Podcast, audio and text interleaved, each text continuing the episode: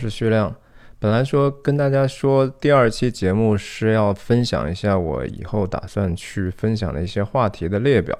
但是今天突然看到一个消息，是中国的知名的电影制作人张昭先生去世的消息。因为我曾经在他手下做过一段时间，然后我跟他个人也有一些近距离的接触，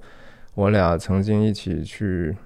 威尼斯电影节。呃，特别是在那两天的时候，我跟他有很多交谈，所以我今天想分享一下我印象中我所认识的张昭先生。那大家知道，就说张昭先生，呃，生前制作过非常多的中国的电影啊，包括就说呃什么郭敬明的小时代啦，啊张艺谋的归来啦，包括后面的长城，都有他的一些工作在里面。那我就今天这个分享呢，从这个我和他在威尼斯电影节参加，当时是为了去宣传光线影业的一个电影，叫《精武风云》，是由这个甄子丹和甄子丹主演，那个刘伟强导演的一个电影。那就是这个电影，这个电影当然不是去参加那个竞赛的哈，而是是一个。所谓的开幕电影，当时是为了造势吧？那在这个工作里头呢，嗯，我们这是我当时等于说要去前线去拍摄和采访到一些素材，能够帮助公司有这样的弹药去发送给媒体，进行这个媒体的一些预热和宣传嘛。嗯，这张昭先生和我准备搭上这个威尼斯的这个水上的士哈，去参加当时和光线合作的另外一个公司是香港的环宇影业。环宇影业的老板当时林建岳当天晚上在 Lido 岛有一个饭局，他其实是为了啊，我想也是示好吧，然后大家合作嘛，就是互相款待一下，他可能是款待了一下。呃，张总，那我就顺便就蹭了一个蹭了一个沾个光吧，算是我和他这个搭上这个 taxi 准备去 Lido 的这个，我给他他一路他很喜欢拍照片，那很多呢我就给他拍，这是他所住的那个叫 Danelli 的一个酒店，就在 Waterfront，非常的景色美美美好的一个地方，就还是在这个 taxi 上，对，这一路就拍拍摄，呃。张总是蛮谦逊的一个人哈，这个我我我给他拍呢，然后拍一拍，他也说，哎，徐亮，我也来，我也给你拍几张留留个影。嗯，这是我十年前十年前的样子吧，十一年前的样子，非常的瘦哈。这是这是张昭先生给我拍的，我我很感谢他，就是能够想到，就是当时给我这样的一个工作人员，呃，也也能给我留个影。这也是张昭先生给我拍的，啊。那这个照片呢，我就分享到这儿先。其实威尼斯电影节我还有非常多的照片，如果说 maybe 等我正式结束这个话题之后呢，我可以再多分享一点。如果您有兴趣的话，可以去留下来看一下。啊，那就是我我我我我跟张昭先生在光线。其实经常能够碰到哈，并不是因为说我的工作多么重要，老要给他汇报，而是因为他非常非常的烟瘾大，这个和我当时的状况是一模一样的。我们恨不得一天在那个光线设立的那个巨大的吸烟区能碰到四五回，真的不夸张，有时候真的能碰到四五回，你就可想而知我们两个人的烟瘾当时有多大。我记得他那个时候。还是抽的是从美国带回来的那那个烟，就是 Recess 的那个 filter。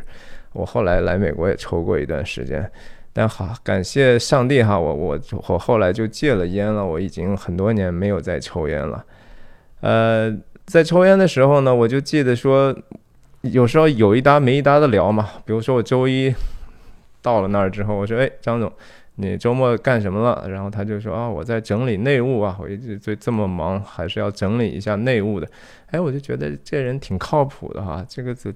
一个，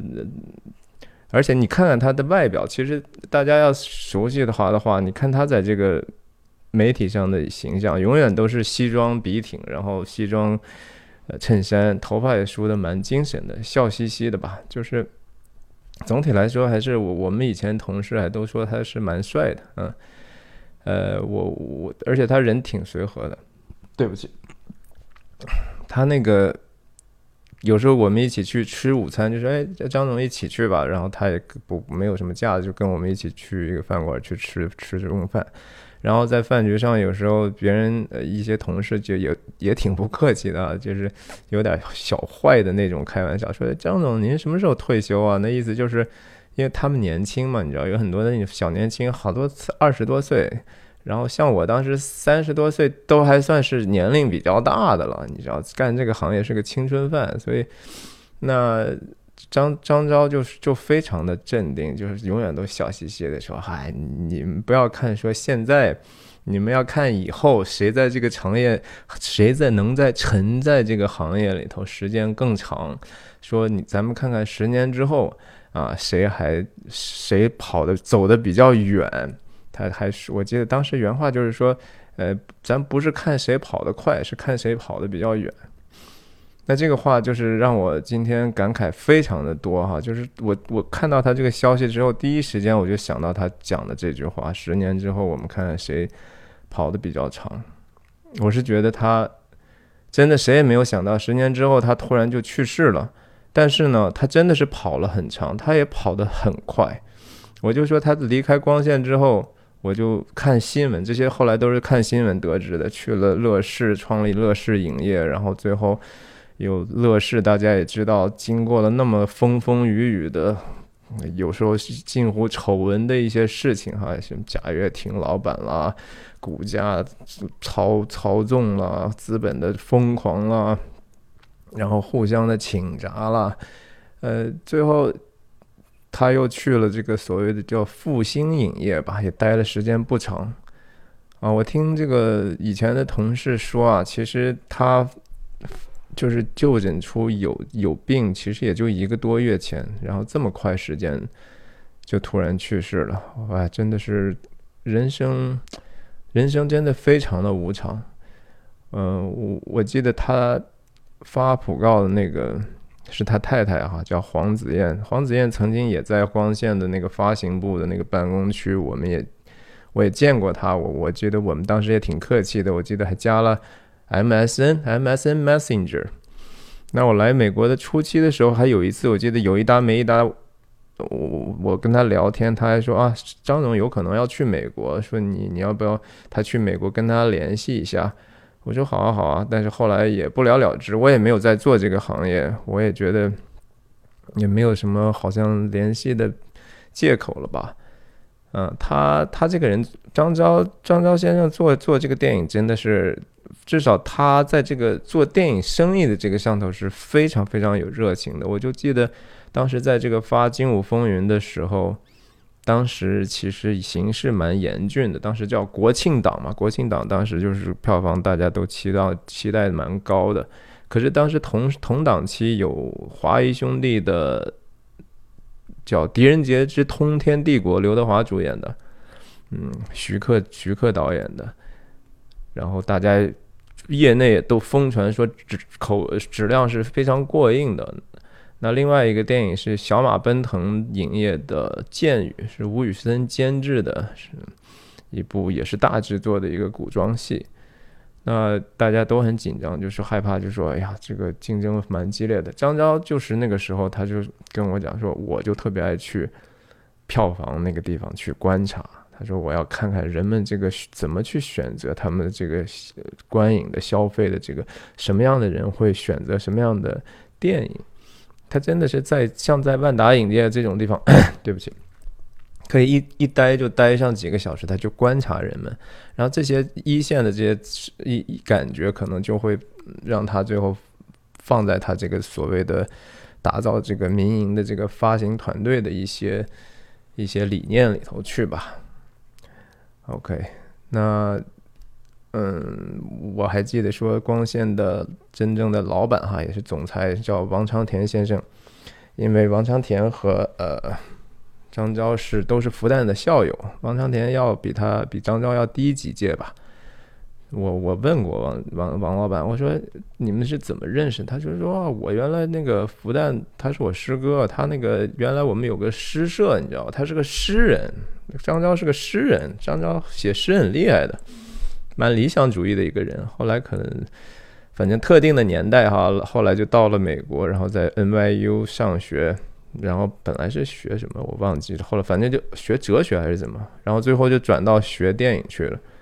其实 NYU 的电影当然是说，在美国的电影学院里头排名应该是不是第一就是第二吧，嗯，反正相当有名。大家也知道，就说李安是也是那儿 NYU 毕业的。我也跟张昭说起来，我说他我我问他，我说你你是在哪里？他说 NYU。我说哇，那你是李安的校友？他说啊，惭愧惭愧，他还是蛮蛮谦卑的。其实说。要讲起来说，他在中国电影圈的这个至少说声声誉声望吧，就是说知名度还是有的呀。这肯定中国电影史上还是留下了这样他的一笔吧。但话说回来，实话实说呢，就是说张昭参与去制作的一些电影啊，或者说大部分电影，其实质量确实并不高。我不是说是因为制片人的，不是因为他的原因，只只只。质量不高，而是说这是客观的，就是说这些影片质量普遍不高。比如说在光线的我我在光线那段时间，我所参与发行和宣传的这几个电影哈，我们一个一个说。陈木胜导演的《全民戒备》是一个僵尸电影，呃，非常难看，我可以说质量很差，但是不不亏钱，还还赚了一笔。哦，那说起来这个也蛮唏嘘的。陈木胜导演，香港的一个动作片导演，也在二零二零年的时候去世了，也还不到六十岁。那还有就是刘伟强，也就是对不起，那个无呃《无间道》的导演刘伟强吧，他在光线合作的一个叫《精武风云》，刚才提过那个片子，那个电影也是看了令人 不是特别满足哈。然后钱上可能也可能将刚刚好没没赚没赔还是怎么样，然后黄百鸣监制的《最强喜事》，这个我们我记得当时的同事内部看完之后觉得啊，这种电影怎么发呀，对不对？这个根本就没有任何看头啊。那我现在是局外人了哈，我现在说话蛮随便的，也希望不要太介意。那还有一个是陈嘉上导演，就是。香港也算是蛮有才情的一个导演，至少就是他拍那个《野兽刑警》，黄秋生主演的那个电影的导演嘛，水平不会差到哪儿。但是为什么就感觉有水土不服的现象哈？当他在光线导这个张昭先生制作的这个画壁的时候呢？大家就觉得哇，这个是画壁郑爽哈，这个是郑爽主也参也是女配角之一。当时也是我记得公司里头说哇，郑爽真是大有前途，大家都探班之后都觉得说这个女生很会演，然后人也漂亮。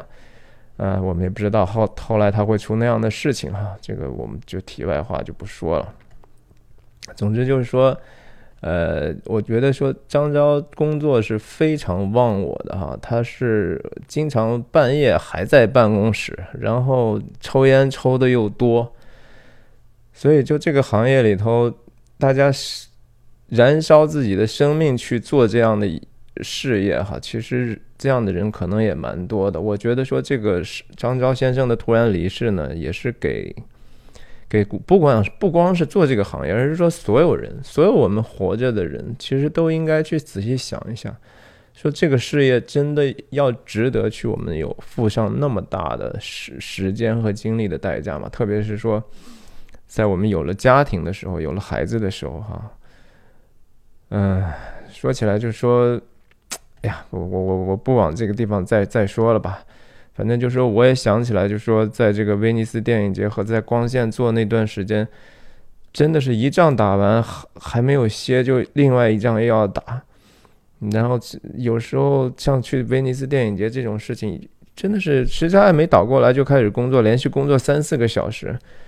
呃，非常非常的。打鸡血的状态，你虽然想起来就说也挺有意思的哈，但是说你让我重来一次的话，即使我再年轻十岁，我也不会再去做这样的事情了。而且我也觉得说这些事情本身是非常的虚空的哈，非常的虚浮的，过去就就没有人会纪念什么东西的。而不不光是说这些事可能质量一般，或者说甚至烂片不会被人纪念哈。有时候你要知道，就是说电影电影史上有多么好的，有有曾经有过多么伟大的电影，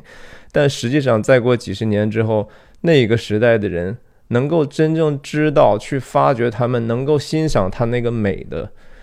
能去真正看懂里面的意义的人又有多少呢？对吧？所以总总体来说，我就是觉得呀，他他的这个工作。很了不起，但是我们没有必要去把自己的全部去摆到这个一个所谓我要追电影梦，我就什么事情都可以放弃，我什么代价都可以付上。No，我觉得没有什么事情比人的生命更重要哈。嗯，反正话说回来，这个是我我觉得说看到网上很多很多的评价，我觉得有时候也挺挺悲哀的。有有的人。我就看到这么一个评论说：“哎呀，你看张昭先生的这个张昭的这履历哈，多么好，多么光鲜哈！说这个事情让我想到，说我要是突然死了的话，我简历上什么都没有。然后说越想越焦虑。我看到这个焦虑，我我看到这个留言，我觉得说这个是非常非常非常令人可惜的一个观念。为什么会这么想呢？是吧？我我觉得说人真的你死。人的这个死之后会得到的媒体的关注，或者是能够上热搜，这个事情有这么重要吗？或者再再再说的难听点，你的这个所谓的治丧委员会的有多豪华，有那么重要吗？没有那么重要。我就是觉得说，能不能稍微关注一下更多的时间？其实我们是应该关注自己身边的事情，我们自己身边的人。我今天跟大家回忆张昭，我是觉得说，他给我留下了生命中一些印象，我觉得那个是是让我觉得美好的。我我我对这个人本身有有回忆，我觉得他是个谦卑的人，我觉得他是一个呃温和的人，然后他是个勤力的人，不是说他的所有的做的事情我都同意，但是我觉得就说。我们曾经在地上有过这样的一个相遇，我很感谢他，我很感恩我的生命当中有过这样的一个人，他能教会我一些东西，让我看到一些新的不同的人生的可能性。然后当我想起来，包括今天这样的一个他去世的消息，是让我想了很多很多的事情的。我就想到说。嗯，圣经上有一个叫诗篇的这么一本书哈，里面都是诗诗集嘛，就是诗歌嘛。有一个叫大呃，是那个摩西的诗哈，是叫诗篇第九十篇。他说：“我们一生的年日是七十岁，若是强壮，可以到八十岁，但其中所能惊夸的，不过是劳苦愁烦，转眼成空，我们便如飞而去。”真的是这样的，就是说我我我现在真实的感到，我自己本身也是一个中年人，我有时候觉得说那，身体不舒服的时候，也觉得说哇，这个我我可能随时就死了，呃，也不好讲哈。所以说，什么事情是有意义的呢？我就觉得，当我们我当我回忆张昭张昭的时候，我觉得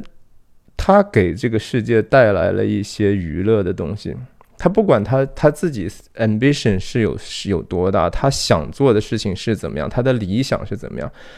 他哪怕是说有一些电影的质量并不高，可是他客观上给我们这个世界创造了一些新的可能性，那个东西带着他的他的个人的印记哈，我们为这个事情纪念他。我们我看到还有一些评论，我记得说什么啊？什么君子不立于危墙之下呀？说他乱乱乱选公司，觉得他做的一些不明智的这些事情，呃，然后比如说在乐视的一些事情了啊，意思引用叫不入乱邦啊，就是说这个国家乱的时候就不要乱进去了，觉得他不明智。我觉得这种评论哈，其实是非常表面化，而且非常的有失公允的，就是说你你是站在一个外人的角度去。看这个事情，你不掌握所有的信息，而且关键是说，张昭先生已经没有办法为他自己的选择去做做出任何判断和辩护的时，没办法为自己辩护了。所以我觉得说，我们不要针对张昭先生本人去做任何的，好像负面的评论了。嗯，呀，这就是我今天想分享的吧。就是张昭给我留下的一个印象，是一个勤勉的人，是一个至少打扫自己、为自己房间的收拾内务的人。哈，这个又让我想起来，嗯，Jordan Peterson 的一个《The Twelve Rules for Life》里头有一句话哈，叫呃，“Clean your room” 还是 “Before you judge the world”，就是你先把你自己房间打扫干净。然后再去评判这个世界吧，这是给年轻人很多的建议。我觉得是这样的。张昭至少他告诉我说，他在周末的时候他要整理他的内务，然后他是一个谦卑乐观的人。那么多票房，大家被人嘲笑，他的这个影片的质量被人嘲笑的时候，有时候票房失败的时候，他一直在勇敢的往前走哈。他对人还是蛮周到的。我记得说。有一次，我我们宣传的时候，我我去找了一个当时在京城的影评人圈里头还蛮蛮有口碑的一个人。这个人在网上常年其实对张昭有非常严厉的批评，那简直是骂的，就是很不堪哈。但是我们还是觉得说，哎呀，万一可以交个朋友，能够帮我们的片子说一些正面的评论，就把他请到办公室，我把他介绍给这个。张昭，呃，然后张昭也也也知道这个人骂过他很多次，但是也也就也是很平和的一个交流，所以我觉得人是应该很坦荡、很很很很很谦卑、很勤勉的，这是我觉得张昭给我们这个，呃，给我至少最大的一个启发吧。那我今天就是也没有很多的准备，因为毕竟是一个突发的事情，我就随感而发。那希望说这样的一个以这样的一个方式来纪念我曾经遇到的这样的一个先生，那如如果对大家有所启发，那就更好了。我希望说我们是一起寻求上帝的嘛，毕竟我这个频道就叫搜神记。那是我记得圣经上还有一段是所罗门王也是写的说，嗯，叫怎么怎么说，就说呃。死是众人的结局，死是众人的结局，活人也必将这事放在心上。这个话是非常非常真实的哈，我们都是要死的，不要忘记这一点。所以，我们其实活着的时候，实际上是真正寻求意义的。觉得很高兴，就是我们看到，也许张昭先生他在他的工作里头寻求到他的意义了。我们不知道，就是说，这至少就是说，他他很很努力的在寻求，我们也在很努力的寻求，所以我们就。一起来吧！所以最后再次提醒大家，如果呃还没有订阅我的频道的话，请点一下订阅，然后旁边订阅还有个小铃铛，把那个小铃铛再点一下的话，选 All 或者全部，这样的话我更新的时候就可以第一时间通知您。然后也希望您能够，对不起，喜喜欢我的分享内容，然后分享给更多的朋友，好吧？那今天我这个正式的节目就停在这儿。呃，如果我还可以分享一些威尼斯电影节的一些照片，也是我对张昭的更多的一些记忆和过去往事的一些记忆吧。如果有兴趣的话，可以留下来看一下。我看看这个，好，我就把它切过去。哦，当时这个余文乐，这是香港的一个。当时的影影星吧，他也去参加这个《精武风云》的宣传。然后我记得我们在，就是我们吃中饭的时候，我不知道大家能不能看清哈，这个最右边是甄子丹，然后右二是刘伟强导演，然后左一那个露了只露了一个眼镜的，那就是。张昭先生，然后张昭先生右右手边坐的是余文乐。我记得在这个饭馆，当时大家都饿坏了，然后，嗯，吃饭吃的吃的，然后我进去那个餐厅的那个洗手间，那个洗手间可以容纳两个人，我记得同时，然后旁边一个矮小粗壮的一个中年人，我一看，哇，吴宇森先生，吴宇森也去。当时可能吴宇森是去宣传那个剑雨的，剑雨也在威尼斯电影节露面了。那当然，这个威尼斯电影节就是很会赚中国人的钱嘛。你像这个 Mark Muller 哈，他真的是挺会炒作自己，挺会让中国人喜欢他的。他最著名的一个新闻，在在中国在大众的领域就是。他在这个威尼斯电影节，章子怡走红毯的时候，他突然就跪地给他磕头啊，就是大呼就是女王，就就很很招中国人的喜欢。然后就是，嗯，这是那个电影开电影节开幕之夜的这么有一个发布会，我记得啊。这些照片都是我我自己拍的，我其实并不是主要去拍拍照片，但是我我也就随手拍了一些。我记得我们这个发布会结束之后，是那个《Black Swan》黑天鹅，就是呃，Natalie Portman 演主演的那个阿隆诺夫斯基的那个电影吧，嗯，可能英文名没有完全说对。这是张昭在威尼斯，他是个真的是蛮。工作非常心非常勤快的一个人，就不时的去 check 他的 email 啊什么的。然后这儿有一个巧遇是说，我们在这个一个休息的这个等候的这个 room 里头，嗯，正在寒暄呢，突然，这是谁啊？这是右边的这个叫 Jessica Alba。然后左边的这个导也是一个电影导演，叫 Rodriguez，好像是罗德里格斯。那他们正好没地方去，然后以为他们可以用这个房间。我们说 OK，那你们进来，那咱们就 share 这个房间吧。所以就也随手就拍了一些他们偶遇的这样的一个状况啊。这个这个照片里头，Jessica Alba 甜美的去凝视甄子丹，这个照片还当时。大家挺喜欢的，我们后方团队说：“哇，这个这照片我们可以用来发给媒体啊什么的。”嗯，这是 photo call，就是电影节的一个常规的一个环节吧。摄影记者就让这些主创们站在这样的一个广告墙上，然后去照，然后就是媒体采访啊，打着灯，挺复杂的。哎呀，总之就是。时间真的是过得很快哈，一转眼十十一年，十一年过去了，快十一年了。呀，那我今天就分享到这儿，我还是下一期开始再去简单的讲一下我可能会分享的一些主题。那就这样，感谢大家的收看。